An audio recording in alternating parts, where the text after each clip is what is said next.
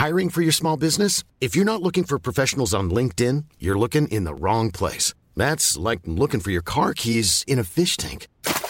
LinkedIn helps you hire professionals you can't find anywhere else, even those who aren't actively searching for a new job but might be open to the perfect role. In a given month, over 70% of LinkedIn users don't even visit other leading job sites. So start looking in the right place. With LinkedIn, you can hire professionals like a professional. Post your free job on linkedin.com slash people today. Yeah.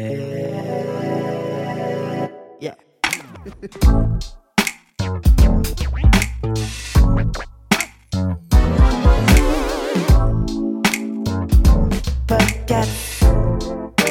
Podcast. Salut, c'est Juliette Katz. Bienvenue dans le podcast, l'émission qui refuse de se taire. Chaque semaine, j'invite une personne pour discuter ensemble d'un sujet de société. Des conversations authentiques, sans filtre ni censure, sur des sujets parfois brûlants. Préparez-vous à être chamboulé, à rire et à peut-être penser différemment. Alors installez-vous confortablement et laissez-vous embarquer dans ce voyage sonore où la liberté d'expression est la clé. Le podcast, c'est votre rendez-vous sans convention ni tabou. Parfois, on lance une idée de thématique et c'est une autre qui s'offre à nous. Lorsque Claire Sexologue nous a écrit, son point de vue sans fioriture ni artifice sur les différentes facettes de son métier a immédiatement retenu notre attention. On a eu envie de comprendre ce que ça représente réellement d'être sexologue de nos jours, d'explorer les réalités beaucoup plus complexes qu'il n'y paraît de cette profession, en abordant aussi bien les aspects positifs que les défis délicats auxquels il faut parfois faire face. Salut Claire. Bonjour. Sympa cette petite intro. Ah ouais, je suis émue déjà. Merci d'être venu partager un peu de ton quotidien dans le podcast. Avant de commencer, est-ce que tu peux nous dire euh, qui tu es et ce que tu fais dans, dans la vie? Alors, je m'appelle Claire, j'ai 38 ans, je suis sexologue et thérapeute de couple et je travaille à la fois en structure publique puisque je travaille à l'hôpital et euh, en libéral puisque j'ai aussi un cabinet. Ok. Ça, c'est pour les deux grosses activités. Après, je fais aussi plein d'autres trucs, mais peut-être qu'on aura l'occasion d'en parler. euh. Très bien, on en parlera peut-être après. Si tes proches devaient décrire ta personnalité en quelques mots, ils nous diraient quoi?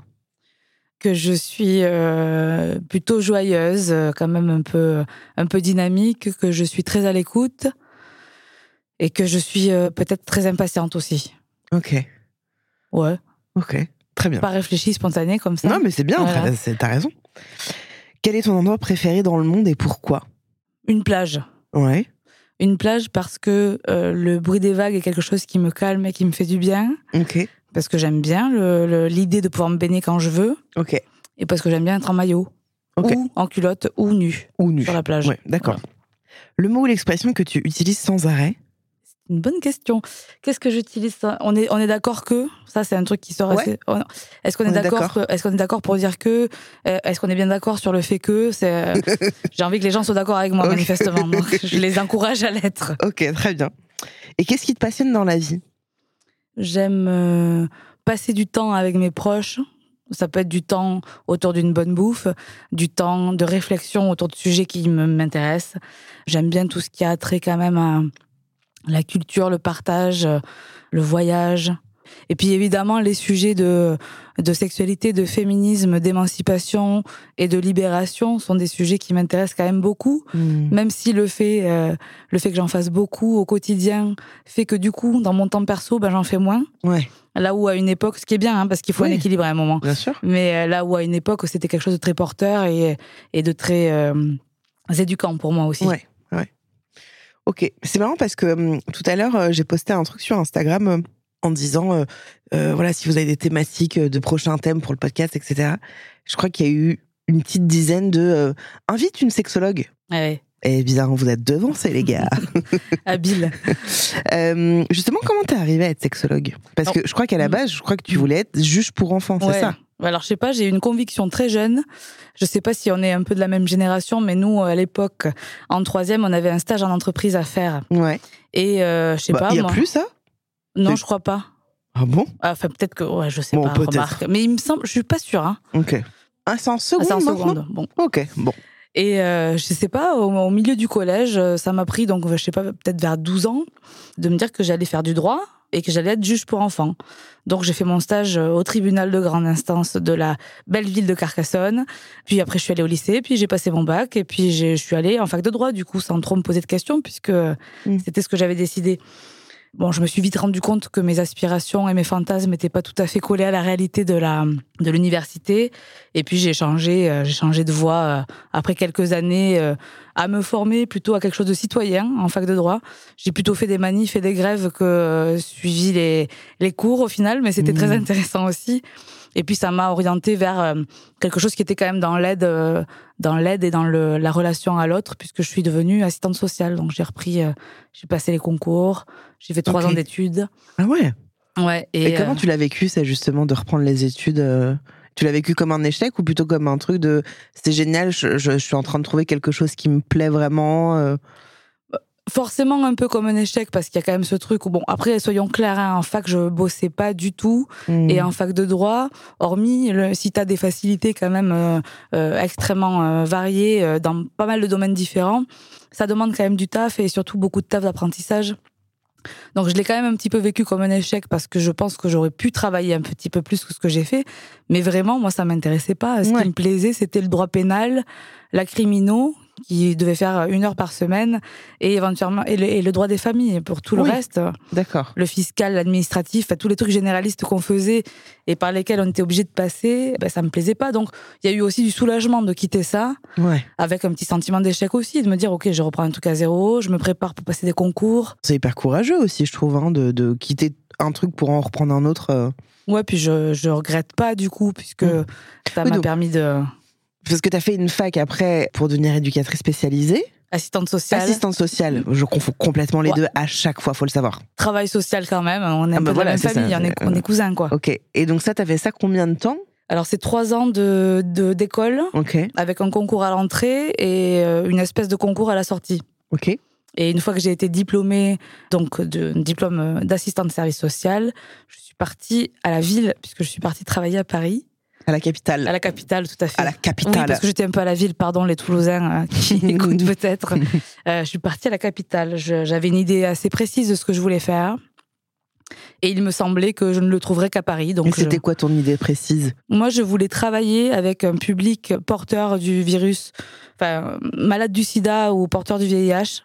Donc j'ai fait mes stages là-dedans quand j'étais en école d'assistante sociale. J'ai fait mon mémoire là-dessus.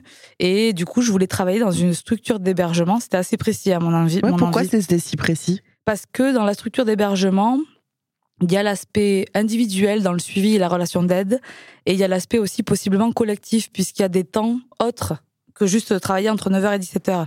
Il y a des temps de soirée, il y a des temps de week-end où on peut faire des sorties, où on peut faire justement des repas, où on peut faire euh, euh, des groupes de parole. Enfin voilà. Et moi, ces temps collectifs me plaisaient vachement et m'attiraient. Oui, il y a une liberté un peu plus grande. Euh, ouais. Et puis, on travaille différemment. Donc, comme on bosse aussi sur les week-ends, tu as des semaines différentes. Voilà, on avait des semaines de quatre jours. On faisait des grosses journées après. Mais on avait des semaines de quatre jours avec un ou deux week-ends, enfin, un week-end et demi bossé par mois, je crois, si je me rappelle bien. Donc euh, des périodes aussi où on avait quatre jours de repos. Enfin, il y avait un rythme un peu différent du lundi-vendredi qui me plaisait assez. Ok, et donc ça, tu as fait ça pendant combien de temps? J'ai fait ça pendant six ans. Ok. C'était mon premier, euh, premier travail d'assistante sociale et le seul, hein, puisque après j'ai encore rechangé, j'ai encore repris des études, mais j'ai fait ça pendant six ans. Et euh, je pense que c'est ce travail-là qui m'a qui m'a donné envie de devenir sexologue. Et oui, alors pourquoi du coup t'as changé et comme comment ça s'est opéré en toi euh, Pourquoi tu t'es dit je veux devenir sexologue? Bah il y a eu plusieurs mouvements. Il y a eu un mouvement personnel et associatif où en parallèle j'ai commencé à m'intéresser à moi en tant que jeune femme. Je sais pas, je devais avoir entre 25 et 28 ans. Sur ta sexualité, tu veux dire? Sur ma sexualité, sur mes relations, sur euh, ce que je cherchais, sur ce que je comprenais ou pas euh, du monde et de la société. Donc il y a eu euh, un petit peu tout ça qui s'est qui s'est quand même réveillé. Il y a eu mon engagement auprès d'assauts un peu féministes où j'ai commencé à aller assister à des ateliers, à des conférences autour de la sexualité féminine. Enfin, il y avait tout un truc qui était quand même sur ma propre éducation, on va dire. Et en parallèle, dans le taf que je faisais, moi, ce qui me plaisait, c'était finalement de parler d'intimité avec les personnes que j'accompagnais. Mmh. Donc, c'était euh, un public assez varié, c'était hyper intéressant. Il y avait euh, euh, des femmes originaires d'Afrique subsaharienne qui vivaient hyper mal avec euh, leur maladie et qui du coup avaient coupé toute relation à leur corps et toute sexualité, toute envie de couple ou même de parentalité. C'était des choses qui étaient complètement parties, Mm. puisque hyper stigmatisant de vivre avec le sida. Mm. Il y avait euh, des, des hommes séropos euh, porteurs du virus depuis euh, les années 80 euh, euh, qui avaient des relations avec d'autres hommes. Il y avait des travailleurs du sexe. Enfin, c'était Mm. assez, euh, assez varié comme public. Et euh, en individuel comme en collectif, il y avait plein de moments où moi je montais des groupes de parole pour justement pouvoir parler de qu'est-ce que c'est vivre avec le VIH, comment est-ce qu'on peut s'autoriser à être amoureux, à être en couple, comment est-ce qu'on en parle aux partenaires, comment est-ce qu'on se protège, comment on protège l'autre, comment est-ce qu'on peut envisager d'avoir des enfants, enfin voilà. Et ça, ça me plaisait vachement et je Mm. trouvais ça hyper cool de mixer un peu tout ce monde-là. Puis j'ai l'impression qu'on en parlait quand même vachement moins que maintenant. hein. On en parlait. Bon, j'ai l'impression que c'est quand même toujours tabou. Enfin, il y a quand même encore. C'est toujours, bien sûr, mais c'est que c'est assez récent, tu vois. J'ai l'impression que ça fait 2-3 ans qu'on commence à libérer la parole sur plein de Bah, choses, mais J'ai peut-être un biais moi là-dedans parce que ça fait tellement longtemps que je traîne Ouais, dans le milieu ouais, que j'ai ouais. l'impression que c'est quand même. euh, Enfin voilà, les, les, les associations, euh, pas mal d'institutions publiques ont quand même fait beaucoup de, de travail de prévention et de réduction des risques. Donc j'ai l'impression qu'on on avance plus grâce à la PrEP. Mm. Qui est- on parle plus du VIH aussi grâce à la PrEP, qui est euh, donc un traitement pour Mm. euh, éviter d'être contaminé au VIH. Mm. Mais oui, peut-être qu'il y a effectivement une, une petite dizaine d'années, c'était encore euh, Ouais. timide. Et, donc, quand tu as commencé à, à, à te, à te dire j'ai envie de parler de l'intime, euh, tout de suite, le, le, le, le- le métier de sexologue t'est apparu? Bah, j'ai réfléchi quand même pendant un petit moment. J'ai commencé à essayer de voir qu'est-ce qu'il existe. Donc j'ai tapé tout un tas de mots dans le moteur de recherche Google, euh, qui était mon meilleur ami à ce moment-là. Voilà, qu'est-ce qu'il existe, à quoi je peux prétendre moi, parce que il faut comprendre comment ça marche les filières euh, sexo santé sexuelle. Il faut savoir que le titre de sexologue en France, il n'est pas protégé. Donc, Ah. il y a plein de formations différentes. Et très franchement, euh, il faut trier quand même, c'est compliqué. Et Ouais. puis, t'aller dans sexothérapeute, sexologue, euh, qu'est-ce qui est différent, pourquoi? Est-ce qu'il y a des diplômes qui sont plus valorisés que d'autres? Est-ce qu'il y a des formations qui sont mieux? Euh, Qu'est-ce qui te rend légitime quand même à pratiquer à un moment? Ça, ça m'a pris au moins deux ans, franchement, de, de Eh fouiller. ouais. ouais, ouais. C'était dur, hein, franchement. De... Et alors, tu t'es dit je vais, je vais aller vers quelle, quelle branche? Ben, j'ai toqué à pas mal de portes d'abord. Donc, Ouais. le fait d'être dans des milieux un peu euh, associatifs, féministes, où on parlait déjà un peu de sexualité et tout ça, ça m'a permis de rencontrer des gens. Et puis après, j'ai cherché des professionnels, moi, sur les pages jeunes. Et je leur envoyais des messages en leur disant euh, Coucou, euh, j'aimerais bien. euh, que vous me parliez un peu plus de votre parcours. Euh, Peut-être que je veux faire ça, mais je suis pas bien sûre. Par, par quoi et où êtes-vous passé Est-ce que vous voulez bien qu'on se rencontre? J'ai rencontré plein de gens comme ça. Génial. Donc ça, c'était quand même hyper intéressant aussi. Ça m'a beaucoup embrouillé l'esprit pendant un certain temps parce que franchement, euh, j'étais là, bah, je, je T'avais plein encore. d'infos, quoi. Ouais, et puis Ouais. je comprenais encore moins bien qu'est-ce qu'il fallait que je fasse. Ouais. Puis moi, j'avais le truc de, bah, je suis pas médecin, donc je peux pas prétendre à certains DU. Euh, je Ouais, suis ouais. pas euh, psy et je le serai pas parce que je vais pas repartir à zéro à la fac là pour le coup. Ouais. J'étais aussi pas prête à, à tout reprendre à zéro. Ouais. Donc clairement, ça m'a demandé un petit tri là qui a été un peu complexe et un peu nébuleux. Puis à un moment, je me suis lancée dans une formation d'abord privée parce que ça me permettait de continuer à bosser en même temps, Ouais. d'avoir mes activités associatives en même temps et euh, et que c'était pas euh, tous les jours et que c'était ça demandait pas trop de charge de travail. Enfin, il y avait quand même des critères un petit peu où je voulais pas me me mettre trop dans le dur. Ouais. J'ai fait ça, ça, euh, en, en deux ans, c'était. Ok. Donc j'ai eu un diplôme d'études appliquées en sexologie et santé publique. Ok. Et ensuite, euh, j'ai commencé à qu'est-ce que j'ai par quel par quel bout j'ai pris déjà? Oui, j'ai négocié une rupture conventionnelle de contrat, Ok. hyper dur, hyper long aussi, Ouais. Bah ouais. en me disant ok, en fait, il me faut de l'espace pour m'installer ou pour euh, ouais. prétendre à autre chose maintenant. Donc j'ai passé une année euh, un peu galère au chômage. En essayant de m'installer par-ci Ouais. par-là, mais c'est pareil, t'as pas de thunes, t'as pas de réseau. Ouais. Donc franchement, c'est dur. Hein Mm, mm, mm. mais heureusement, pareil, l'associatif. Donc là, j'ai j'ai été bénévole à Solidarité SIDA. Enfin, j'ai fait, Oui. j'ai planté plein de trucs plan- un peu partout. C'est ça. Donc là, ça fait combien de temps Que je suis installée. Ouais. Là, ça fait, euh, ça fera, ça fait entre 6 et 7 ans. Ça fait six... Ok, d'accord. Alors du coup, 6 ans. ton travail au quotidien, ça consiste en quoi? Donc moi, je suis sexologue, ni médecin, ni psychologue. Ouais. Donc la sexologie, c'est quand même une discipline qui est un peu aux confins de tout ça, ce qui est hyper intéressant parce qu'on peut aller toucher à plein de choses. Mais c'est important d'avoir bien conscience de ses limites aussi. Ouais. Je peux pas faire de psychothérapie, par exemple. Donc c'est important pour moi d'avoir un, un bon, un bon carnet d'adresses pour pouvoir réorienter ou de recevoir les gens quand les gens viennent me voir et qui sont déjà en psychothérapie. C'est la voie royale pour moi, c'est quand même ça, c'est parfait. Pourquoi? Bah Parce que du coup, il n'y a ah, pas ils ont déjà euh, amorcé, désamorcé, Ouais. enfin des trucs, euh, ouais. Et puis sur les sujets que moi je suis pas euh, ni légitime ni euh, compétente pour traiter, Ouais, ouais. Euh, c'est hyper rassurant de se dire que je suis pas en dehors de mon cadre non plus. Oui, tout à fait, ouais. Et qu'il y a, euh, voilà, euh, je- moi je peux traduire des choses, je peux poser Mm. euh, les problématiques ou je peux poser des mots. Mais après, par exemple, pour parler du, pour traiter du psychotrauma ou des choses comme ça, Oui. je peux faire vraiment une belle introduction, mais je peux pas du tout accompagner ça sur Ouais. au long cours. Donc c'est très bien qu'il puisse y avoir euh, d'autres professionnels dans le dans la partie. Et du coup, ça consiste principalement à écouter quand même, et puis à conseiller, euh, à Et donc, c'est soit en, en- dans ton cabinet, soit à l'hôpital. Ouais. Et donc, tu es dans de l'écoute Oui. et dans du conseil. Ce sont des discussions justement. On est vraiment, on n'est pas dans une thérapie analytique où je ne parle Ouais. pas. Moi, je suis vraiment dans le. C'est très interactif. On creuse. Il y a force, ce qu'on appelle un motif de consultation. Donc généralement, les gens viennent pour une raison bien précise. Ouais. Par exemple, au premier rendez-vous. Donc moi, je vais passer un petit peu de temps à, à me présenter. Souvent, ils n'arrivent pas par hasard. Il y a pas mal de bouche à oreille, ou alors ils ont vu certaines choses. Ils savent un petit peu vers, vers qui ils sont orientés quand même. Donc, on, on, on s'assure de parler un petit peu la même langue tout de même. Ouais. Mais c'est important pour moi de me présenter, de raconter un peu ce que je sais faire et ce que je sais pas faire, de raconter un peu mes orientations et qu'est-ce que je peux amener quand même dans la réflexion générale euh, en termes sexo. Ensuite, euh, les personnes me racontent pourquoi ils viennent. Et de là, on va creuser quand même au moins sur deux séances euh, le parcours Ah, global. c'est au moins deux séances. Oh bah, au moins parce que c'est très compliqué pour moi de poser euh, un diagnostic, une éval ou une orientation. euh, Ouais. Il y en a que, que tu vois depuis un an, deux ans? Ouais, il y en a que je vois depuis assez longtemps. Mais alors moi, je ne vois pas les gens toutes les semaines, par exemple. D'accord. Et puis, tous ceux que je vois depuis un an ou deux, c'est surtout des couples quand même. Et c'est des couples que je vais voir, que j'ai pas mal vus au début, Ouais. entre une fois tous les 15 jours et une fois par mois. Tu vois, on a en- enclenché des choses et mis en place plein de choses. Et puis après, je vais les voir peut-être tous les six mois ou tous les Oui, c'est quatre ça, mois un et peu en suivi, quoi. Ouais. euh. Et est-ce que tu as des thématiques un peu de prédilection? Parce qu'il y, il y a Euh. des sujets qui t'intéressent plus que d'autres, on va dire, entre guillemets. euh. Alors en vrai, franchement, oui, il y a des sujets qui m'intéressent plus que d'autres, mais globalement, il y a beaucoup de trucs qui m'intéressent et les personnes te forcent à t'intéresser quand même à des Ouais. choses desquelles tu es peut-être un peu moins proche. Maintenant, si on prend ce que je fais le plus à l'hôpital, moi je bosse en maladies infectieuses et tropicales.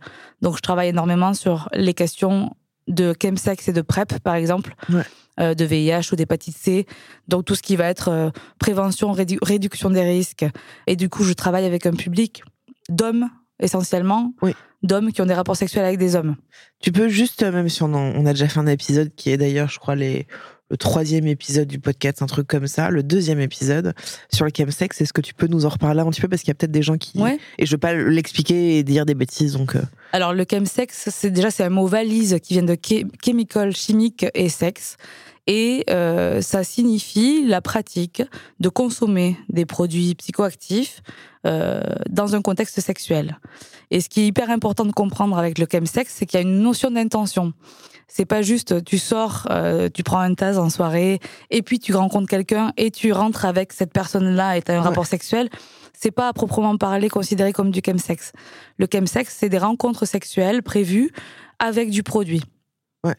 Et c'est des mélanges de drogues, hein, d'ailleurs. C'est des mélanges de drogue pour la plupart. Après, c'est certains produits qu'on consomme. On peut faire du chemsex avec tout type de produits. Ouais. Mais euh, on se rend bien compte qu'il y a des drogues qu'on va qualifier de plus sexuelles Eh oui. parce qu'elles donnent plus envie, parce qu'elles sont plus euh, entactogènes, parce que elles donnent un peu l'impression d'être aussi beaucoup plus sensibles, Ouais. euh, amoureux, séduits, etc. Donc c'est ces produits-là qu'on utilise et c'est souvent de la polyconsommation effectivement, mais de certains produits. Euh, donc Ouais, euh, on va parler de catinone, euh, la 3-MMC, qui est Ah, 3-MMC, voilà, Voilà. ça. la ouais. catinone, c'est la grande famille. À l'intérieur, il y a une drogue dont on entend beaucoup parler qui s'appelle la 3-MMC, mais c'est une histoire de molécules. Et euh, du GHB, dont on entend aussi beaucoup parler. Il n'y a pas que ça, mais c'est quand même souvent le, le couple gagnant. Ouais, ok. Lorsque justement tu nous as contacté, tu nous as dit que tu avais une approche assez militante et que tu pouvais pas voir ton positionnement professionnel autrement qu'en étant militante. Qu'est-ce que ça implique pour toi justement? Ben, ça implique notamment que dans ma présentation, moi, je me définis comme une sexologue euh, féministe et engagée. que ce qui m'intéresse, c'est de travailler sur les stéréotypes euh, de genre, sur euh, les normes, euh, notamment autour de l'hétérosexualité et des ou les normes sexuelles au sens très large, hein, parce qu'au final, on peut être un couple de même sexe et, et être empêtré dans des dans des croyances et dans des normes de ce qu'il s'agirait de faire euh, ou de vivre pour être au bon endroit. Donc ça, c'est vrai que c'est quand même un truc qui, qui, qui m'intéresse beaucoup. Moi, j'aime beaucoup dans ce que je fais pouvoir amener quand même une parole un peu déculpabilisante, pouvoir travailler sur en fait de toi, de quoi tu as vraiment envie, qu'est-ce qui te fait du bien et est-ce que ta sexualité finalement elle est euh, euh, elle est pas à un autre endroit que ce que tu avais imaginé initialement quoi. Ouais, ouais, ouais. C'est marrant parce que j'avais une discussion avec mon mec justement sur euh, la liberté de parole qui s'est vachement ouverte au nom des binaires, non binaires, etc. Et, et, en fait donc euh, je pense qu'il y a beaucoup de gens qui peuvent se perdre dans tout ça. Et en même temps, je trouve qu'il y a une déconstruction de la, de, tu vois, des pensées euh, qui, est, qui est hyper intéressante parce qu'il y a une possibilité qui est. Euh, Ouverte. déjà pluri. J'ai pas le mot. Pluri. Plurigenre. Possibilité. pas mal. Pluripossibilité. Oui, ben, pluripossibilité. non, mais c'est vrai que on est dans une période où on déconstruit un petit peu à, à la pelle et au tractopelle beaucoup de trucs. Ouais. Euh, moi, je pense que c'est nécessaire pour pouvoir aboutir à quelque chose de, de plus serein. Alors, je sais que ça, ça éveille aussi beaucoup d'anti hein, et de gens qui sont contre, contre les féminazis, contre euh, les extrémistes du poil euh, et autres petits sobriquets très sympathiques pour mettre tout et n'importe quoi contre la question du genre, bien évidemment, parce que toutes les pensées essentialistes et biologiques sont encore quand même bien défendues par beaucoup de gens. N'empêche, c'est vrai qu'on peut s'y perdre un petit peu dans tout ça, mais moi je me dis, c'est pas grave. Non, c'est clair. Du moment que ça existe et qu'il y a des gens qui en parlent, et euh, remercions les gens d'avoir le courage d'en parler. C'est clair. Parce que franchement, ça fait du bien à plein de monde. Ouais, mais c'est pour ça. En fait, je trouve que ça, ça déconstruit vachement de pensées en fait, vachement de, de, de croyances limitantes. Voilà, c'est ce mot que je cherchais. On est, on est vachement, on a beaucoup de croyances limitantes parce qu'on grandit dans une société comme ça. Bien sûr. Et que en effet, on en parle beaucoup et on déconstruit beaucoup de choses. Mm. Donc parfois, en effet, on peut se perdre un peu. Mais moi, je suis complètement en raccord avec toi. De, en fait, on a besoin de ça. Ouais. Et que je crois que les gens chez qui c'est compliqué, c'est qu'en fait, ça vient toucher chez ah eux bah, quelque ça vient chose. à la porte. Hein. Voilà. C'est exactement ça. Moi, c'est ma pensée euh, profonde et j'en suis assez convaincue. Après, j'espère et je souhaite que ces personnes-là puissent avoir un endroit ou un espace où ils puissent s'interroger en toute tranquillité. Je pense qu'ils le feront jamais. Eh ben, franchement, je, oui. je pense qu'ils le feront jamais. Mais tu vois, ça c'est mon naturel optimiste. Bah, mais t'as raison. moi, c'est bah, mon naturel euh, genre, euh, euh, je sais pas. Je trouve que c'est c'est des ils, ils ont pas cette intelligence. Mais j'ai bien conscience qu'ils n'iront pas. Je vois bien tous les commentaires, tous les trucs. Des fois, je me fais des sessions où je vais lire sur Insta un peu ce qui se passe. Évidemment, je suis plus qu'affligée de la bêtise ah, déjà, des propos et de la de la petitesse de la réflexion. Bon.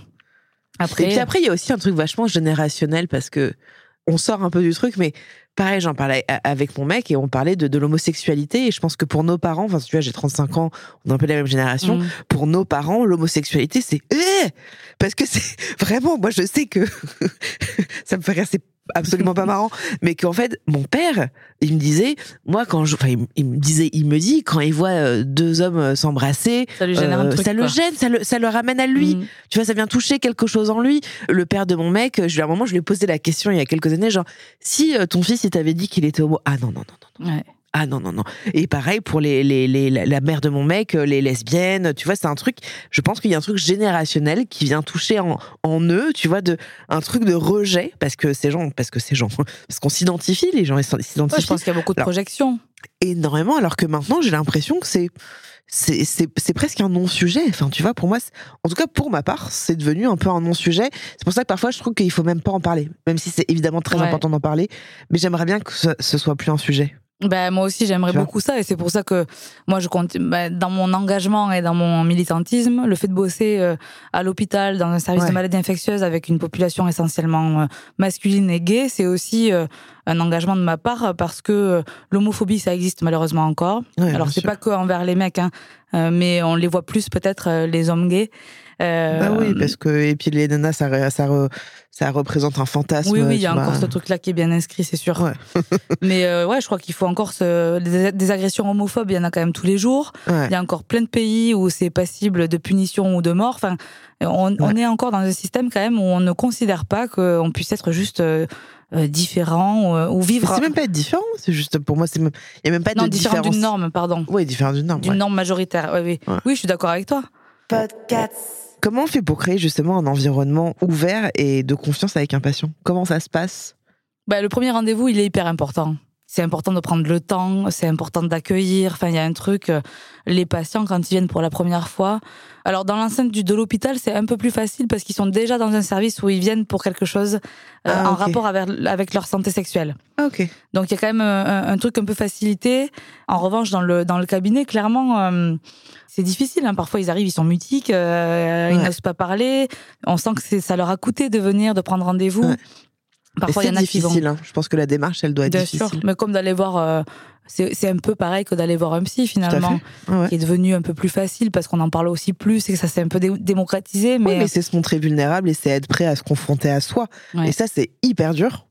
C'est pour hein. ça que moi je leur raconte pas mal qui je suis, Ouais. aussi pour qu'ils sachent à qui ils parlent et pour qu'on puisse se dire à la fin de la première séance, on a le droit de pas parler la même langue et de pas se sentir sur le. il n'y a pas de fit mutuel où il y a pas il il manque quelque chose moi j'ai envie que en fait on va devoir bosser ensemble Ouais. donc si on doit si on n'y arrive pas Non, mais en vrai, c'est même pas comme, forcer c'est comme une relation amoureuse de Oui. drague au début. Si ça match, bah c'est cool. Ça match pas, c'est cool.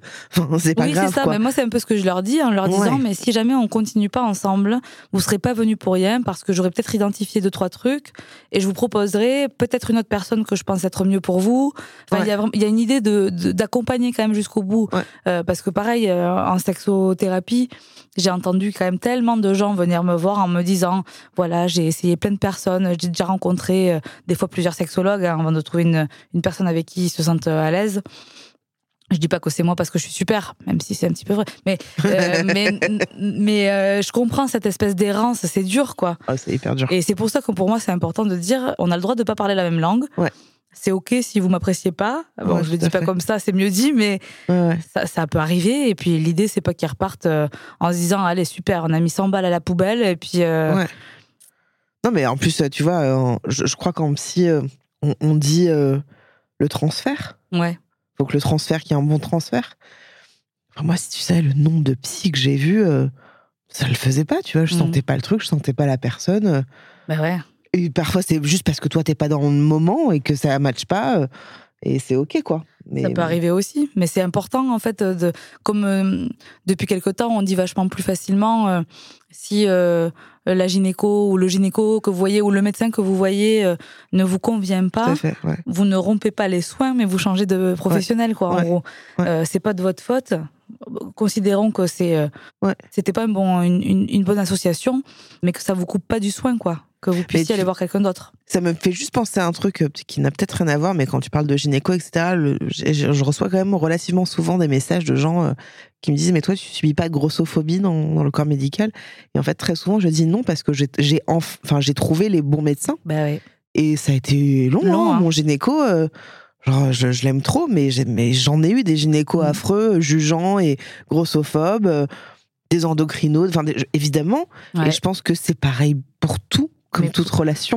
Pour tout praticien et pour toute Ouais. relation, effectivement, quand il y a une posture un peu de patient, euh, Ouais, oui, parce qu'il y a le Professionnel. sachant, oui. tu vois, euh, ouais. Et ça, ce truc-là du sachant, en fait, le sachant, euh, c'est pas parce qu'il sait qu'il peut être euh, Ouais. euh, imbu, désagréable, voire violent. Mm, mm. Ah oui, tout à fait. On, le- on le voit de plus en plus et c'est vachement bien que les paroles elles se libèrent aussi à cet endroit-là. Ouais. Mais euh, ça, c'est vraiment un truc qu'il faut, qu'il ne faut pas cesser de répéter. C'est vraiment si le professionnel de santé que vous voyez ne vous convient pas, Ah santé mentale, santé physique, euh, vous, il y en aura un autre qui vous conviendra. Donc c'est dur parfois parce que c'est décourageant, Ouais, mais il faut chercher quoi.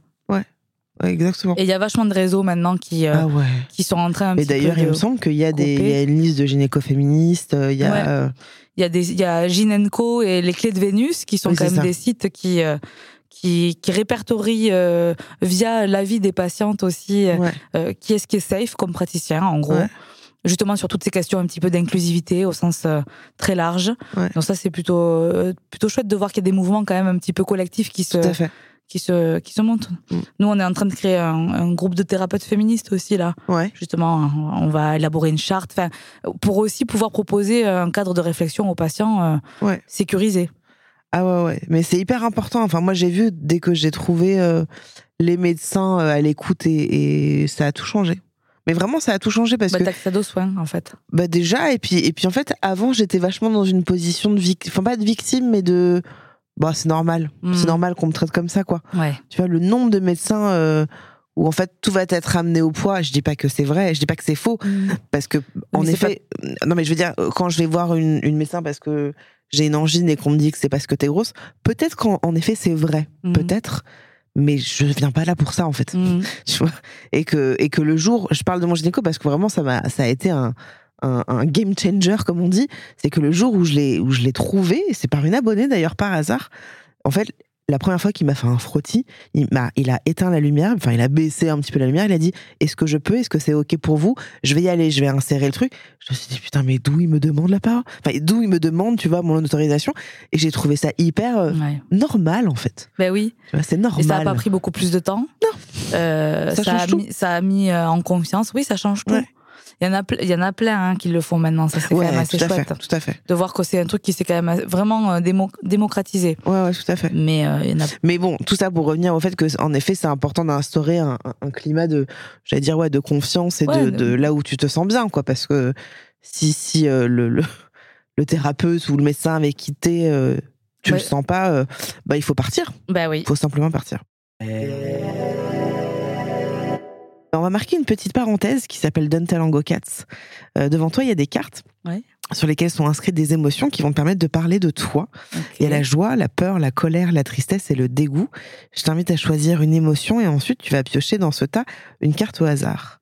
Qu'est-ce qui t'intéresse? La joie. Très bien. Tu peux prendre le, le tas dans ta main et là tu prends une carte au hasard sans regarder. Hop. Et je veux bien que tu nous la décrives s'il te plaît. Alors, il y a deux mots. Curieuse, curieux, avec un petit, euh, un petit dessin d'un mec, euh, un mec, ou pas un mec d'ailleurs, une personne qui plonge avec euh, des, des palmes, une petite bouteille d'oxygène et qui est manifestement au fond de l'eau en train de trouver un petit coffre avec de l'argent dedans, ou ce qui ressemble à des trucs dorés, Ok. donc des sous, des écus. Des écus. et donc il y a écrit curieux, curieuse. Ouais. Ok. Qu'est-ce que ça t'évoque? Bah, l'exploration, Ouais. Le fait d'être curieux, d'aller voir ce qui se passe peut-être dessous ou dessus ou, euh, ou ailleurs d'ailleurs. Là, c'est sous l'eau, mais ça pourrait être ailleurs. Le fait d'aller explorer et peut-être de découvrir des trésors. Ouais. En étant curieux. Ok, donc j'aimerais bien du coup que, que tu me parles un peu de ce qui te vient en tête là maintenant te concernant, sans que tu réfléchisses. Qu'est-ce que ça provoque en toi? Euh, qu'est-ce que, À quoi ça te fait penser? S'il y a un truc qui... Oui, bah après, vous allez vous dire que le lien, il est très facile, mais je fais le lien avec la sexualité, avec euh, l'exploration, la curiosité, d'être curieux de soi, de son corps, de ses plaisirs, d'être curieux de l'autre. Euh, Et donc, tu l'es toi? Je l'ai beaucoup été. Je le suis peut-être moins aujourd'hui, je suis peut-être plus apaisée. Euh, mais Ah, tu penses que qu'on est curieux quand on n'est pas apaisé? Alors pas forcément, mais je pense que j'étais plus curieuse quand j'étais dans une période de recherche. Hmm. De recherche de euh, qui je suis, qu'est-ce que je veux et qu'est-ce que j'aime. Enfin, qu'est-ce que Mm. j'aime et du coup, qu'est-ce que je veux. Peut-être dans ce sens-là. Donc c'était pas une... C'était, je l'associe pas du tout à de la crise ou à du pas apaisé. Mais euh, je pense que là, je suis dans, un, dans une phase plus tranquille euh, de ma vie à, à cet endroit-là, en tout cas, qui, qui me plaît. Hein. Je C'est pas du tout euh, morne ou chiant, c'est Mm. juste plus doux. Ouais. Je suis très contente d'avoir été cette jeune femme-là ou cette Mm. femme-là parce que je pense que ça m'a aussi beaucoup construite professionnellement. Et je pense que ça m'a beaucoup appris à pas juger et à pas faire accueillir euh, du mieux possible, en tout cas, euh, toutes les toutes les choses que je pouvais entendre. Mais euh, je suis aussi contente d'être dans une autre phase et je me dis que ma vie à, ce- à ce niveau-là n'est pas finie non plus. Mais tu parles dans ta sexualité à toi. Ouais. Ouais. Dans mon exploration, Ouais. dans ma découverte, dans ma curiosité justement. Moi, je trouve ça bien quand on, quand on n'y est pas aussi, tu vois. Ben, c'est apaisant hein, quand Ah on ouais. n'y est pas, mais que c'est pas une souffrance. Parce que Exactement. moi, je reçois plein de gens Mm. qui n'y sont pas, mais qui Ouais. sont dans une souffrance euh, Faudrait que je vienne te voir. Bah, c'est juste à côté, c'est pratique. ouais, bon, j'habite plus à Paris, donc c'est chiant. Oui, c'est vrai. Mais oui, oui. Et, ce truc de lâcher, en fait, de pouvoir lâcher, c'est pas grave de plus y être. Ouais. Mais ça veut pas dire que c'est foutu pour l'éternité. Enfin, il y a vraiment ce truc. euh, moi, j'ai toujours l'impression que euh, on a quand même besoin d'entendre que on peut traverser plein de phases différentes mais qu'on n'est pas condamné à, être tout ou à être rien, comme si c'était très binaire. Tu vois ce que je veux dire ou pas? Mhm. Comment ça se fait que selon toi, euh, le rapport à la sexualité est si compliqué et si complexe? Parce que euh, moi, de mon point de vue de non-sexologue, ça ramène à soi, à sa découverte, à son corps, à son estime, sa valeur, sa confiance, à l'histoire qu'on a pu vivre, tu vois, euh, en lien avec nos parents parfois peut-être et tout. Mais comment ça se fait que comment ça se fait que selon toi, voilà, il y a, le, sujet de la sexualité soit aussi complexe? On n'arrive pas tous et toutes avec la même boîte à outils. Euh, il y a un truc d'éducation quand même Bon, déjà, on arrive dans une société où on se trimballe d'entrée un héritage qu'on n'a pas choisi.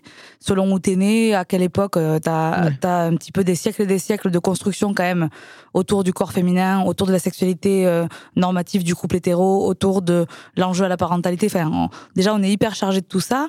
Et ensuite, en fonction de ta famille, ton éducation, les rencontres que tu peux faire, ce que tu entends Déjà, tes outils se développent plus ou moins bien là-dedans. La culture, la religion, évidemment que ça joue. Et puis ensuite, il y a les, rencontres et les expériences, euh, heureuses ou malheureuses ou traumatisantes, qui vont aussi amener leur lot de, de, complexité. Et il faut qu'on se dépatouille un peu en permanence avec tout ce bazar-là. Mm. Pour ça que je trouve que c'est bien aussi de pouvoir expliquer que non, la sexualité, c'est déjà, c'est pas inné, c'est pas facile, que ça s'apprend et que ça bouge, et qu'on peut sûrement trouver un endroit où c'est peut-être un peu confortable. Mm ou plus confortable et surtout apaisé. Et mm. que moi, c'est vers ça que j'ai envie de bosser et c'est pour ça que euh, le taf que je fais, il me, il me plaît. Moi, je veux pas rendre les gens fonctionnels. Je veux pas leur permettre d'être pénétrés mm. parce qu'ils ne peuvent pas l'être. C'est pas mm. ça mon but de sexologue. Ou d'avoir une érection fonctionnelle. Euh, disons qu'on va travailler autour de ça parce que ça peut être des motifs de consultation. Mais euh, ce qui m'intéresse, c'est qu'ils puissent trouver du désir, qu'ils puissent trouver du plaisir qui puissent trouver du partage et de l'intérêt et de la curiosité du coup pour tout ça. Mm. Parce que quand on vient te voir pour des troubles du désir, dans tout, tout ce que ça peut vouloir dire, on est obligé de parler de curiosité là-dedans. Le désir, c'est pas un bouton sur lequel tu appuies et que ça marche euh, ou ça marche pas. C'est pas si simple que ça, quoi. Non, non, non, c'est sûr. Mais en même temps, euh, tu vois, c'est marrant parce que ça me.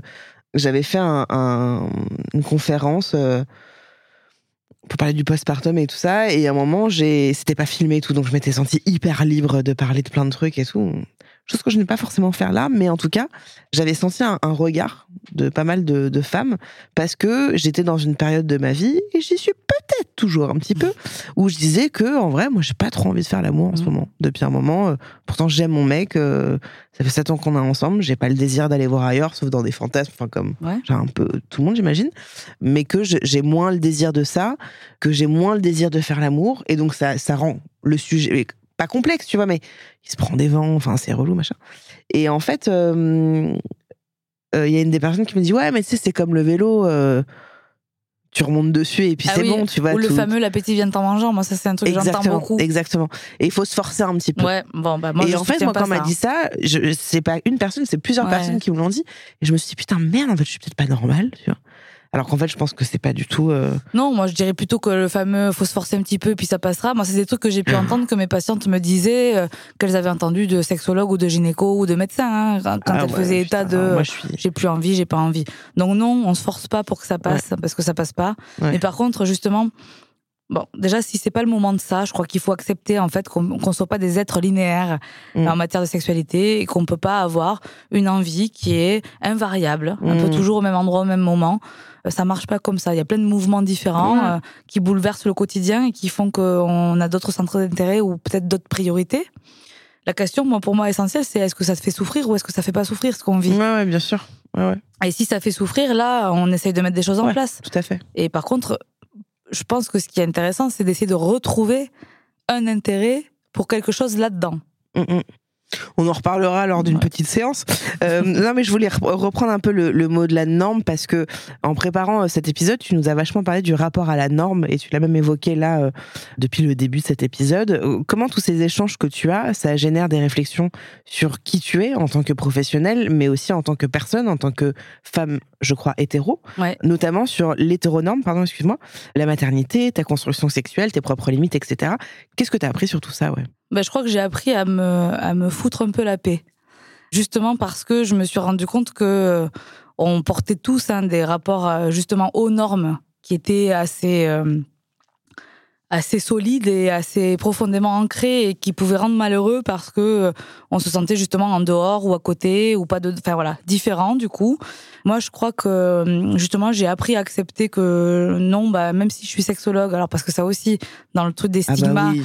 euh, je suis euh, soit une folle du Tu cul soit je connais ouais, tout C'est ça, ouais. Oui. alors, ce qui n'est pas vrai ni dans un cas ni dans l'autre. Mais Ouais. donc du coup, c'est intéressant aussi de voir comment, voilà, comment comment je m'approprie moi aussi tout ça par rapport à ce que je suis. Après, ce qui est sûr, c'est que ce que je vis dans mon travail me renvoie vachement de choses au niveau personnel. Bien sûr. Mais je fais aussi la part des choses et je peux être une professionnelle. Je pourrais ne pas avoir de sexualité et être, je pense, une bonne professionnelle. C'est clair. Même si le fait d'avoir des relations amoureuses et d'avoir des relations sexuelles ou en tout cas des interactions avec d'autres personnes sur ce plan-là m'a permis de comprendre plein de trucs.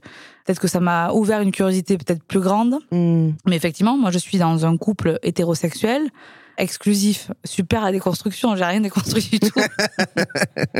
Donc, ouais, ça, ça me fait un peu rigoler quand même. Mais à la fois, je l'ai Oui, tourné c'est dans paradoxe. euh, pff. Mais je l'ai tourné dans tous les sens aussi. Oui. Et j'étais là, ben, j'en suis pas au, Mais c'est pas au parce stade que- de ma vie où Non, je mais c'est ça en fait. C'est pas parce que t'es sexologue que forcément d'un coup tout est effacé Ben non. et qu'en fait tu es prête à prête ou pas d'ailleurs mais à dire Oh, vas-y viens on baise avec qui on Ouais. veut tu peux baiser qui tu veux moi aussi non après c'est aussi des schémas qui te conviennent pas forcément peut-être que ça fait écho en toi à certains trucs euh, Mm.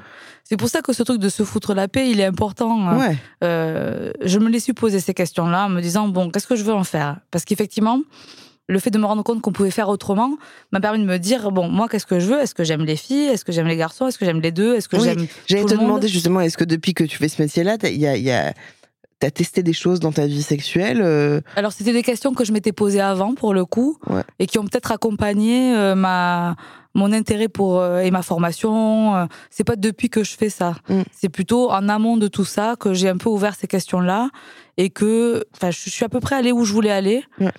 Et, et en me posant vraiment les questions, au final, il y a plein d'endroits où je suis pas allée.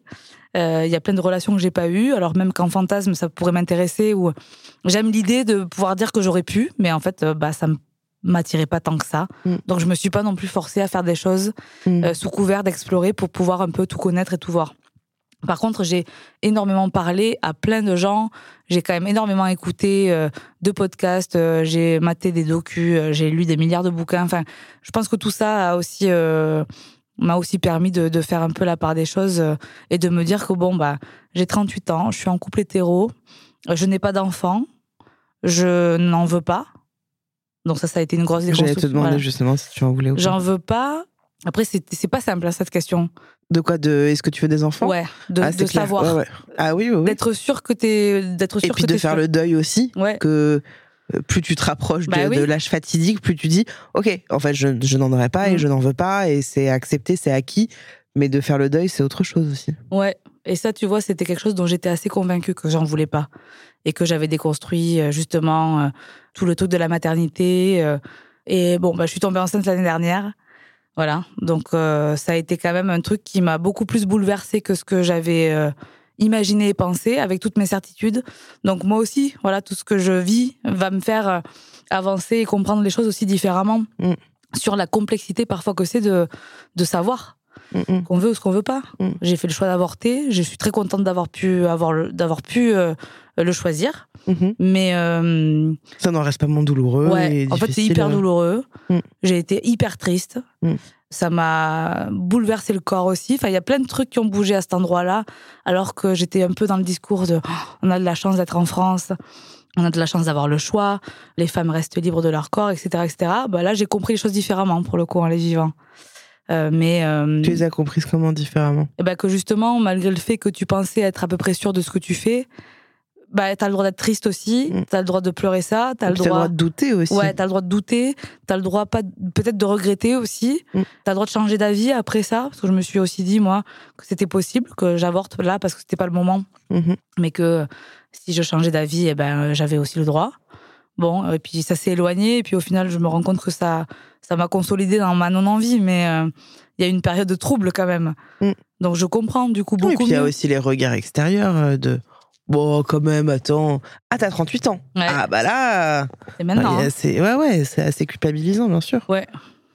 Ouais, ouais. Et puis après, tu vois, tu arrives avec tes convictions aussi. Je sais pas pourquoi. Moi, je m'étais persuadée. Alors, ça, ma psy serait ravie. Parce que nous aussi, on est en thérapie, tout ça. Autant Vous êtes que- obligé On n'est pas obligé, mais c'est quand même vachement mieux. hein. Ouais. Franchement, euh, Ouais. moi, les, euh, les thérapeutes ou sexologues euh, ou thérapeutes au sens large qui sont pas suivis, je trouve que c'est quand même un peu risqué, quoi. Est-ce que tu as, une petite anecdote ou une expérience qui a particulièrement marqué ta carrière de sexologue? Un truc euh, qui te vient comme ça? Genre de quoi De sujets abordés, par exemple euh, Ouais, de- de rencontres euh, il y a plusieurs trucs qui me viennent parce que ça c'est aussi bon. On, on me la pose beaucoup moins cette question, mais ça a beaucoup été un peu une discussion d'apéro de type euh, alors qu'est-ce que t'as comme truc croustillant en ce moment euh, en séance? Euh, Bon, la plupart du temps c'est pas du tout croustillant comme on l'imagine parce Mm. que les gens qui viennent ils sont malheureux, euh, ils sont euh, en souffrance à plein d'endroits différents. Enfin voilà, il y a quand même un truc. Tu pleures parfois devant tes patients?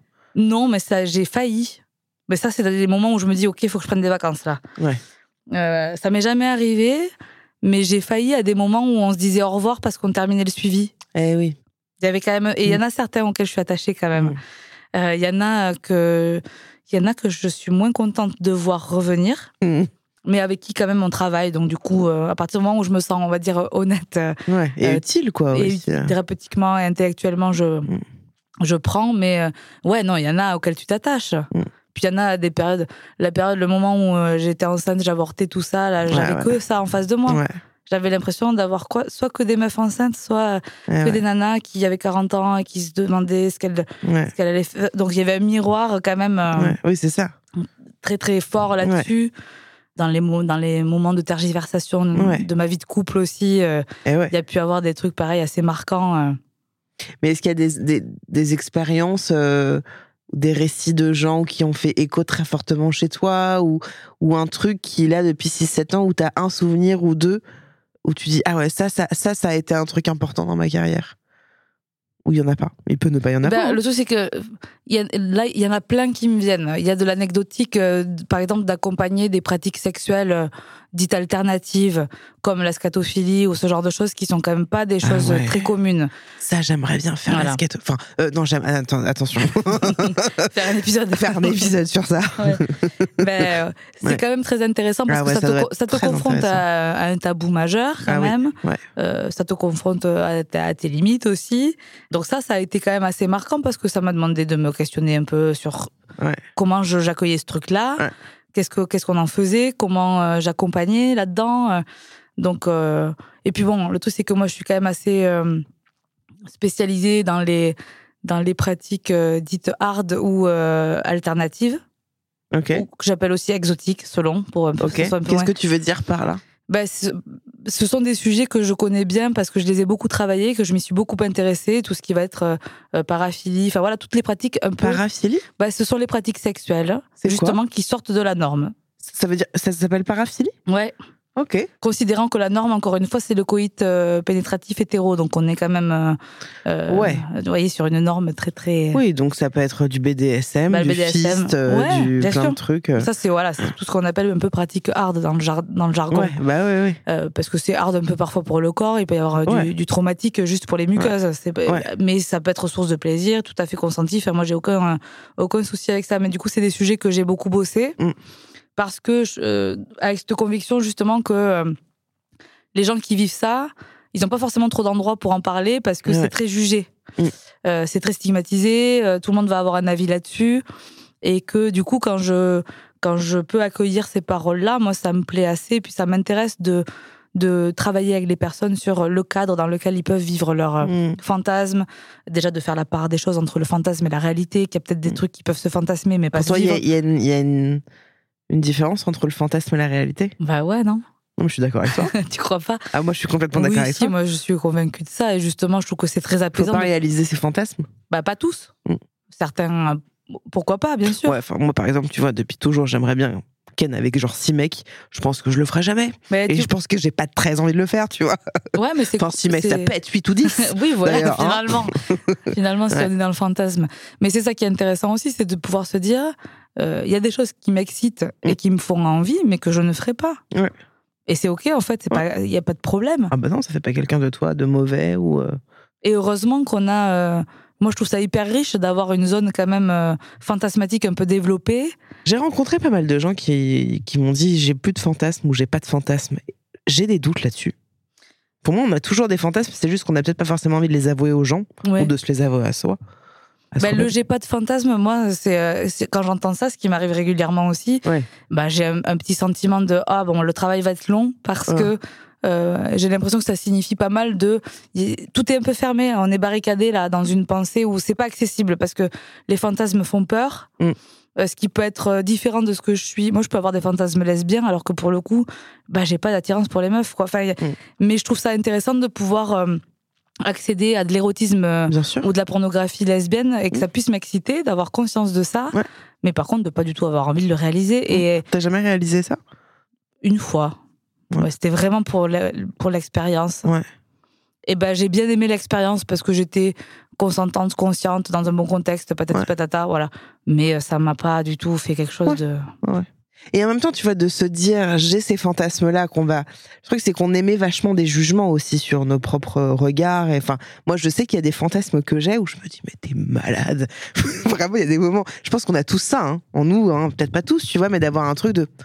Oh putain, c'est too much là. Parce que ça parle de notre référentiel normatif, justement. On Exactement. encore. Et puis, c'est des trucs que je j'ai pas envie de. Enfin, je pense pas avoir, en- en- en- avoir envie de les faire, tu vois. Et puis, il y a des trucs que j'ai touchés du doigt Mhm. où je fais, ah, Intéressant. Moi, par exemple, une fois, j'ai dominé un mec, tu vois, mais parce qu'il m'avait demandé ça il y a des années, et quand il m'avait demandé ça, je m'étais dit, mais je sais, j'aurais jamais faire ça, Mhm. et puis comment, puis c'est ridicule. J'ai tellement kiffé parce que justement, tu déconstruis complètement euh, une pensée où c'est l'homme qui est dominant et la nana qui, qui, qui est soumise, euh, tu vois, à ce truc-là. Bref. Mais. euh, Je suis en train de me rendre compte que je balance plein de trucs perso, hyper perso. Ah bah, de toute façon, c'était un peu le but aussi. Oui, hein. bien sûr. C'était quand coup, même, je là, euh, attends, alors du coup, peut-être qu'il y a des gens que je vois en consulte qui vont me voir différemment sur mon petit fauteuil Peut-être. maintenant. Ouais. Peut-être, mais bon, en même temps, t'as décidé de parler de toi aussi en Ouais, bien séance. sûr. Mais c'est ça que je trouvais intéressant, c'est que Ouais. on est thérapeute, mais on est aussi humain. Après, euh, Ouais. c'est important que l'alliance thérapeutique elle puisse se faire et Tout que. Je- tout soit au bon endroit.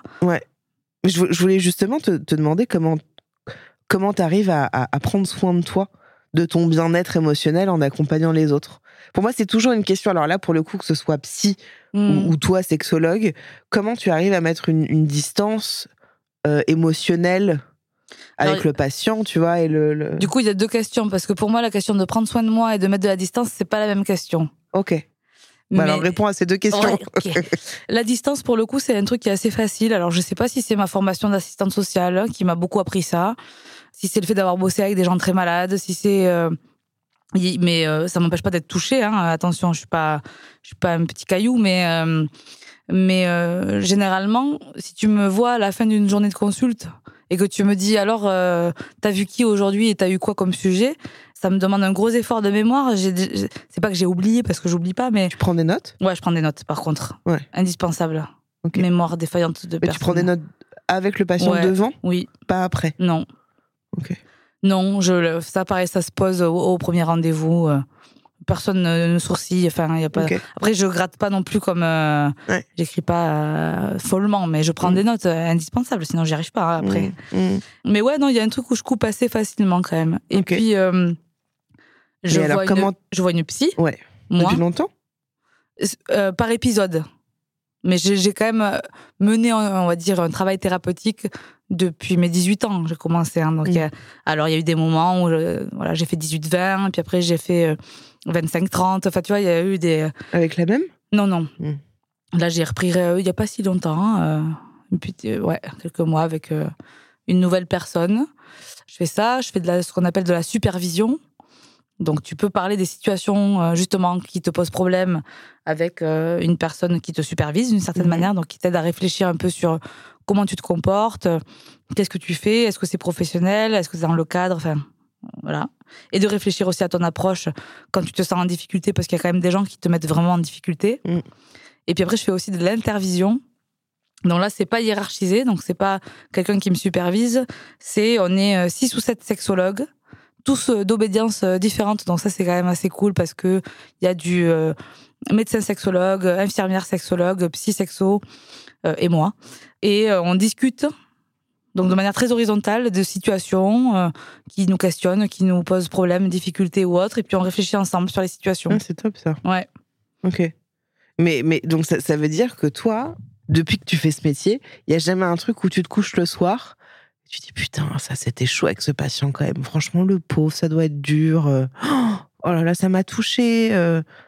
Si je me le dis sur le coup, mais pas forcément le soir en me couchant. Je me dis sur le coup, Oui. bien sûr qu'il y a des gens qui me touchent, il y a des gens qui m'énervent, il y a des gens qui me génèrent un truc où c'est Ah ouais. compliqué. Euh, beaucoup dans les couples, ça justement, euh, euh, où la dynamique à trois, elle est quand même pas simple du tout. Et je dois reconnaître que dans les couples hétéros, parfois, bah, ça peut être l'un ou l'autre, mais ça, ça Mm. peut, ça me génère bien sûr des émotions. Il y en a qui me touchent vachement, il y en a pour qui euh, je suis peinée, euh, il y en a qui me font marrer. Enfin, Il y en a avec qui t'as envie d'être pote. euh. ah bah ouais, carrément, hein, franchement. Il y en a avec qui t'es devenu pote? Non, En vrai, t'es devenu un pote. pas- non, Un peu. non, C'est vrai? Ouais. Ok. Je pensais que t'allais a- nous balancer un truc de. Non, non, Bon, j'avoue. Il y en a avec qui. euh, il y en a que je recroise dans des événements euh, justement un peu féministes, associatifs ou des choses comme ça. Donc il y a un peu de connivence, mais ça s'arrête là, franchement. Ok. Je mets. je- Une, petite limite. euh. ouais, je suis, je suis sympa et on peut rigoler, mais euh, Ouais. je, je crois que bon là voilà, j'aurais tout balancé sur ma vie, mais t'as plus aucun secret. Mais mais non, ouais, je- il y a quand même une distance. Tu perçois hein, une évolution des mentalités et des, des, des conversations de la sexualité depuis que tu fais ça? Oui, je le perçois surtout sur des personnes assez jeunes. Mhm. qui viennent, beaucoup de personnes qui se définissent comme des femmes, donc des jeunes femmes de 22, 20 24 ans, et qui viennent en disant, euh, voilà, moi je suis féministe, euh, euh, j'ai déconstruit plein de trucs, mais je voudrais faire un point euh, un petit peu pour savoir où j'en suis dans ma sexualité, pour faire les bons choix, euh, pour aller au bon endroit, qui n'étaient pas des, des questions... qu'on avait forcément il y a quelques années quand même sur euh, j'ai lu plein de choses, j'ai déconstruit plein de choses. Je voudrais quand même m'assurer que tout est au clair pour moi et Ah, avoir un petit, ouais, un petit cadre d'exercice euh, euh, où je peux poser mes questions même si elles paraissent un petit peu bêtes. Je peux voilà amener mes interrogations sur certains sujets et euh, avoir une, un petit référentiel quoi. Tu sais, c'est marrant. Il y a, il y a- Non, c'est toujours pas marrant. Il y a toujours rien de marrant à ça. Vraiment. Arrête avec cette expression, Juju. Il y a, il y a une personne qui m'a qui m'avait dit un truc quoi, sur Instagram. Parce qu'à un moment, je parlais de sexualité, parce que j'en parle un petit peu, tu vois. Et euh, et il y a une personne qui m'a dit euh, Moi, je suis féministe, mais j'adore être soumise. Ouais. Est-ce que c'est dérangeant? Et alors, bah, je, je suis pas sexologue, moi, je suis juste. J'ai eu envie de lui dire absolument pas. Mhm. Tu fais bien ce que tu veux, mais c'est surtout, je crois que ça répond à des schémas, Bah, encore une sûr. fois, tu vois. Toujours empêtré là-dedans quoi. Toujours. Mais, c'est- mais même moi, hein. les deux. franchement, je vais pas vous miso. Moi, une petite claque sur les fesses et un petit truc, euh, tu vois, euh, franchement, je kiffe. Pas toujours. Pas toujours. Il y a des moments où j'ai pas du tout envie de ça. Mais il y a des moments où, où- où j'aime ça et en même temps, je me dis, attends, jus. Ouais. Et en même temps, pour moi, ça peut être aussi. euh, ça, ça peut se faire aussi, quoi. Ça peut s'inventer. euh. Bah, je pense que la question essentielle, c'est dans quel cadre ça se fait, quoi? Est-ce qu'on est dans Ouais. le jeu? Si c'est dans le jeu et qu'on est conscient de ce qu'on fait, je pense que tout est OK. Si finalement tu te dis que tu. T'as pas. Enfin, tu vois, si t'es dans le truc de reproduire ce qui te semble être normal, Moi, c'est ce que j'ai vécu toute ma life. Enfin, plus maintenant, mais c'est ce que j'ai vécu. c'est ça qu'on peut interroger, justement, parce que ce qui va intéresser, c'est que tu puisses te dire bah ouais, j'aime bien être un peu soumise ou soumis au lit euh, quand je le choisis, de temps en temps. J'en ai pas envie tout le temps. Déjà, ça, c'est quand même un truc aussi. euh, Mm. C'est pas parce que tu l'as fait une fois que tu as envie de faire ça à chaque Ouais, rapport sexuel fait. non plus. Tout à fait. Euh, ça vaut pour absolument toutes les pratiques et toutes les, les mots, enfin tout ce qu'on peut faire dans le sexe, quoi. Euh, donc ça aussi, hein, t'es pas borné à toujours faire la même chose Mm. parce que t'as dit oui une fois, heureusement. Mais je crois que c'est important de effectivement de déconstruire cette idée-là. Si c'est si t'as l'espace pour consentir à ça et que tu le fais un peu en pleine conscience, bah banco quoi. Je sais pas si ça va aider ce que je vais dire, mais, mais je le partage parce que je l'ai déjà euh, partagé euh, sur Internet. Moi, j'ai beaucoup couché. J'ai eu beaucoup de relations euh, avec des garçons, plus d'une centaine, tu vois, un truc comme ça. Et en fait, euh, je couchais souvent avec des garçons que j'estimais beaux parce que ça venait me flatter, parce que je me disais, quoi, moi, ils m'ont choisi. Et donc, en fait, c'est, je, je crois maintenant, avec, j'arrive à le dire avec du recul, mais je couchais pas avec des mecs, c'est des mecs qui couchaient avec moi. Tu vois, et je répondais à leurs désirs. Donc, je me mettais dans un truc de soumission Pour et de euh, je suce parce que c'est comme ça que que en fait on va m'aimer je croyais tu vois Mhm. qu'on allait m'aimer Euh, vraiment c'est ça me fait un peu sourire avec le recul mais euh, donc ma notion du plaisir et du désir du désir pff, Mm. venir me faire jouir bon c'était même pas du tout une question enfin tu vois euh, et donc j'étais complètement dans ce schéma en effet de soumission de entre gros guillemets, excusez-moi pour la vulgarité, être un trou. Mm. Mais j'avais, je ressentais pas ça sur le moment, hein, tu vois. Et maintenant, avec des années, voilà, ça fait sept ans que je suis en couple avec quelqu'un qui me respecte beaucoup et avec qui on arrive à avoir euh, de, vrais échanges autour de tout ça. J'ai senti un avant-après. Mais vraiment, où je me suis dit, waouh, putain, par quoi je suis passée pour. Euh, parce que je cherchais à m'aimer, en fait. Et pour moi, là, elle est, euh, c'est rejoint ce que tu dis, de, en fait, si tu as envie de, d'être dans un truc de soumission, mais parce que tu l'as décidé et parce que tu réponds pas au désir de l'autre, mais tu fais bien ce que tu veux, quoi. Et moi, c'est ça la parole que j'ai envie de défendre. Toi, je pourrais être sexologue, en fait. Et voilà. Elle est bac, un petit diplôme en poche. Non, mais et je trouve que c'est important de transmettre ce truc-là. Euh, parce qu'on se met quand même beaucoup de pression, parce qu'il y a beaucoup d'enjeux. Puis quelles injonctions on se fout en tant que meuf, quoi. Ouais tu vois, de, répondre. Enfin, franchement, c'est même si on en parle et qu'on déconstruit, honnêtement, le nombre de trucs qu'on se fout de, on doit répondre au désir des hommes. Et même si on dit, oui, non, mais t'as le droit de pas avoir envie, t'as le droit de pas coucher. Euh, bah, il y a un truc latent, quoi, tu vois. Euh. La question, c'est comment tu t'appropries tout ça? Ton désir comme ton non-désir, d'ailleurs, ce, dont tu parlais tout à l'heure, tu vois, de pouvoir se dire, bon, ben, en ce moment, j'ai pas envie et c'est pas forcément euh, ni problématique, ni grave, euh, ni définitif. Et c'est aussi s'approprier son nom de désir parce que c'est probablement un espace-temps euh, pour faire autre chose. Mm. On n'est pas que des êtres sexuels, sexués tout le temps, quoi. Ouais. Et en tout cas, aller questionner ça, ça c'est justement, je crois que l'un des derniers, enfin en tout cas l'un des derniers épisodes du podcast, j'ai fait un, épisode avec avec mon mec où on répondait aux questions des gens. Parce qu'en fait, on a vécu une tromperie il y a des années euh, et on a décidé de rester ensemble et de mmh. voilà d'avancer. Et donc là, on, on, faisait un épisode un peu différent. Et à un moment, il y a eu énormément de questions de la sexualité postpartum. Euh, beaucoup, beaucoup de quid de la sexualité après un bébé. Et à un moment, j'ai décidé de mettre les pieds dans le plat et de dire, bah en fait, moi, je bah, j'ai pas envie de baiser toutes les semaines, ça. Et j'ai fondu en larmes à un moment. Hmm.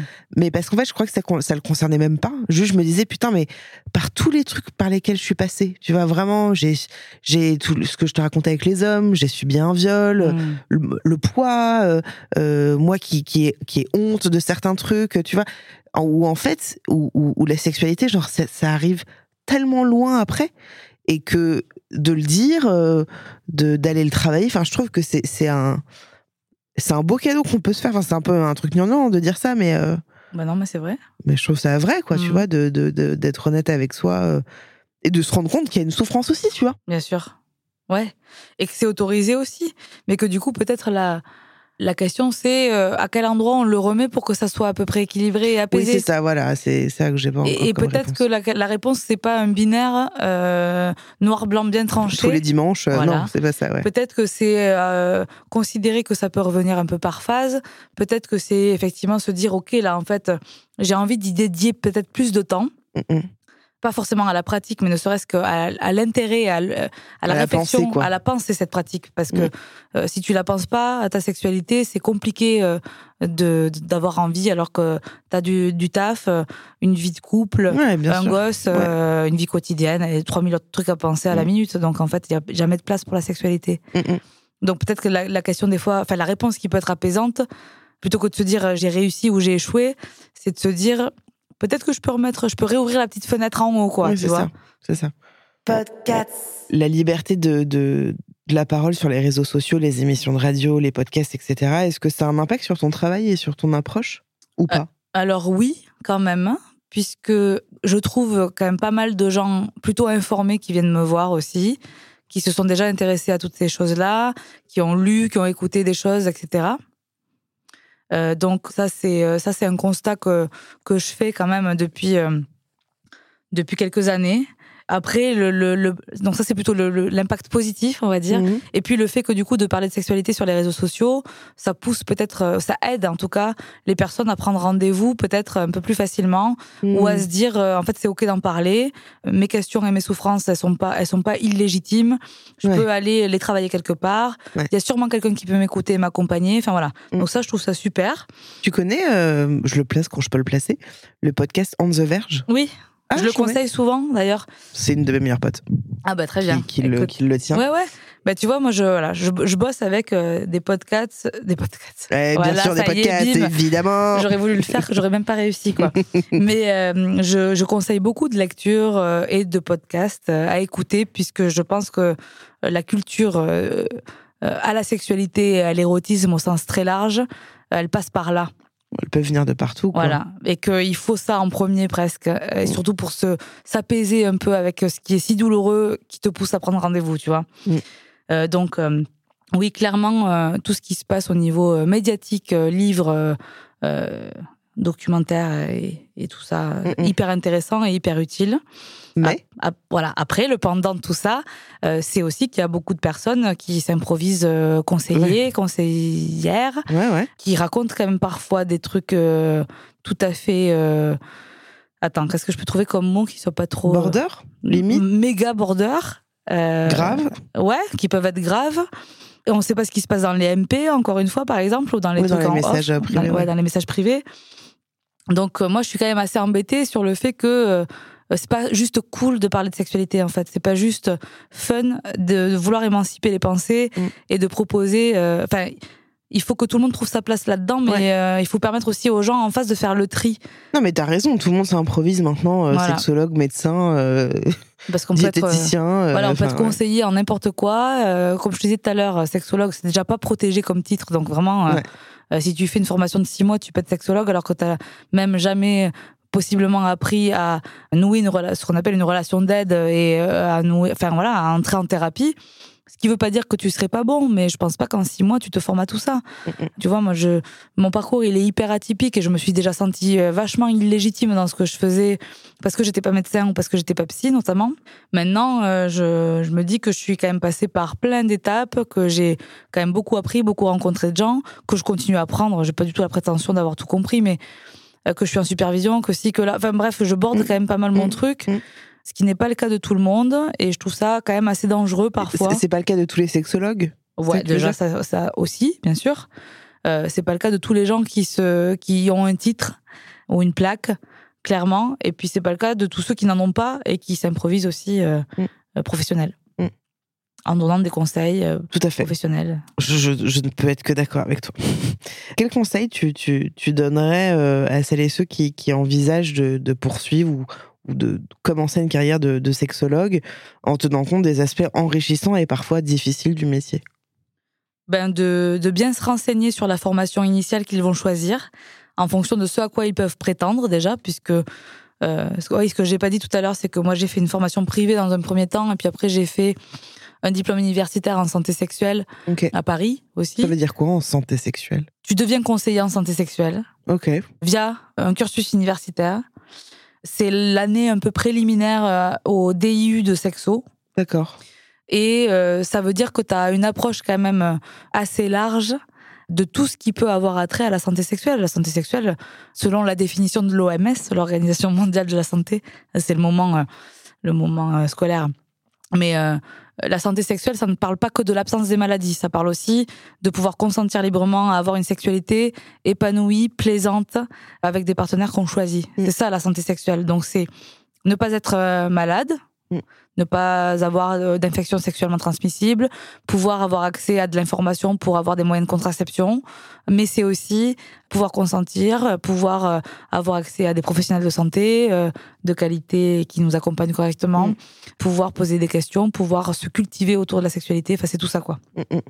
Et il y a la notion, enfin dans, dans la définition de l'OMS, c'est quand même intéressant de voir qu'il y a la notion de plaisir qui est abordée. Ouais, ouais. C'est ça, ouais. Donc, Ouais. mais c'est de tout ça dont ça parle, la santé sexuelle. Et, euh, et oui, dans les conseils que je, donne, que je donnerai, j'essaie de retracer parce que moi aussi, je, je m'envole. Oui, donc c'est de bien choisir euh, le, le diplôme, c'est de surtout pas rester tout seul dans son petit coin, mais de s'investir soit dans des réseaux associatifs, militants, euh, où on fait de la prévention, où euh, on va vers, euh, on appelle ça l'aller vers, c'est hyper intéressant. Devenez bénévole, même si c'est que six mois ou un an, euh, chez Aide, euh, chez Solidarité SIDA, ou dans d'autres assos euh, quand même qui vont vous faire un petit peu plus toucher euh, des publics hyper différents. Moi, j'ai fait de la prévention de rue, où on allait dans des teufs ou dans des bars gays, justement, pour discuter avec les gens. On, on, apprend sur le terrain quand même vachement. Donc, mon conseil, ça serait choisir votre formation, faire des choses à côté, s'investir dans le réseau, s'intéresser, rencontrer des gens, envoyer des mails. Moi, je reçois souvent des mails de gens qui me disent c'est quoi ton parcours, comment t'as fait, est-ce qu'on peut s'appeler pour Et en tu parler? réponds. La plupart du temps. Mm. Non, franchement, j'essaye parce que j'ai je, le souvenir quand même assez. qu'on te l'a fait aussi. Ouais, et que j'étais quand même trop contente d'avoir des réponses et que ça m'a aidé au, au final. Mm. Et puis après, euh, ça c'est très personnel comme conseil, mais quand même, je le donne aussi. Moi, je trouve que c'est. Euh, très chouette d'avoir une activité institutionnelle et privée. Ouais. Donc d'avoir les deux. Ouais. D'avoir du public parce que tu bosses en équipe. Ouais. Que tu peux quand même t'interroger euh, sur euh, ce que tu fais avec d'autres gens et d'autres professionnels. Mm. Donc de bosser en équipe pluridisciplinaire, quand même, c'est plutôt cool et c'est riche. Euh, et puis, tu es dans une machine un peu institutionnelle, donc que ce soit associatif ou, euh, ou euh, comme moi, l'hôpital, enfin peu importe, mais en tout cas de travailler avec des gens. Oui, et puis en plus, l'un nourrit l'autre aussi, quoi. Donc le, mélange, l'alliage des deux, il me semble que c'est une, c'est aussi une sécurité pour pas faire n'importe quoi dans l'enceinte de ton cabinet. Ouais, ouais, ouais.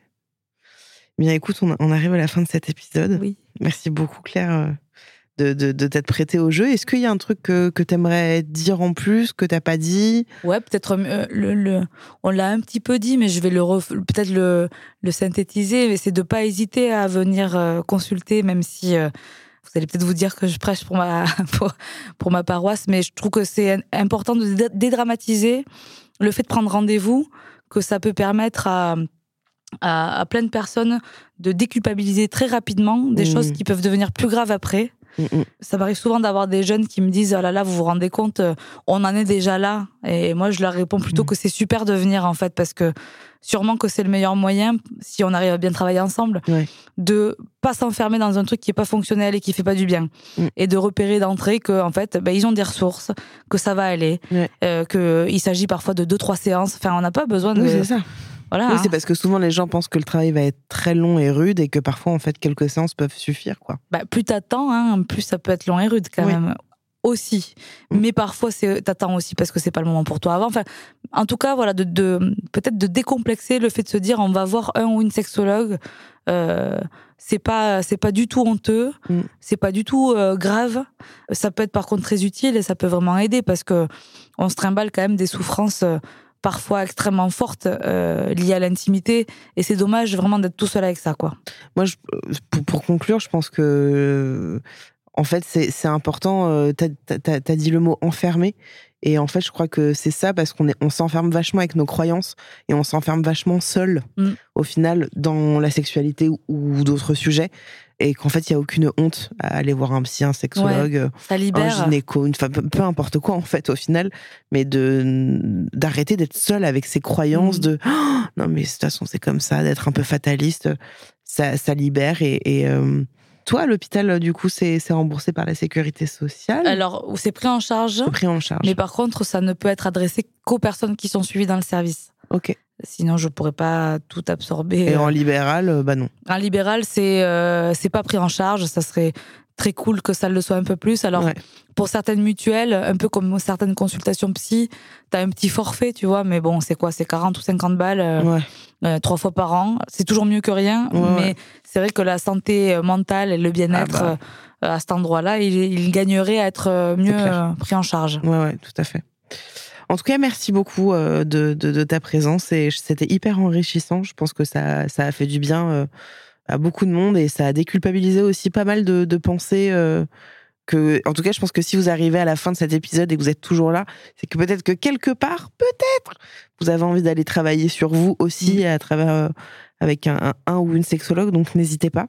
Merci encore une fois, Claire, pour pour ta venue. Mais merci de ton de ton écoute et puis merci d'avoir été aussi euh, intéressé de nous donner un peu la parole euh, euh, sur ce qu'on fait, comment, enfin même si c'est la mienne, mm. mais c'était c'était très cool pour moi de pouvoir un peu raconter un peu plus ce que je vis mm. dans ma pratique et du coup un peu dans ma vie aussi. Ouais, c'était le but. Vraiment le but. Euh, merci. À vous. N'oubliez pas que vous pouvez vous abonner au podcast. Vous pouvez également me suivre sur Instagram, sur Twitch et sur YouTube. Je vous dis à la semaine prochaine. Même studio, même micro. Je vous embrasse. Salut.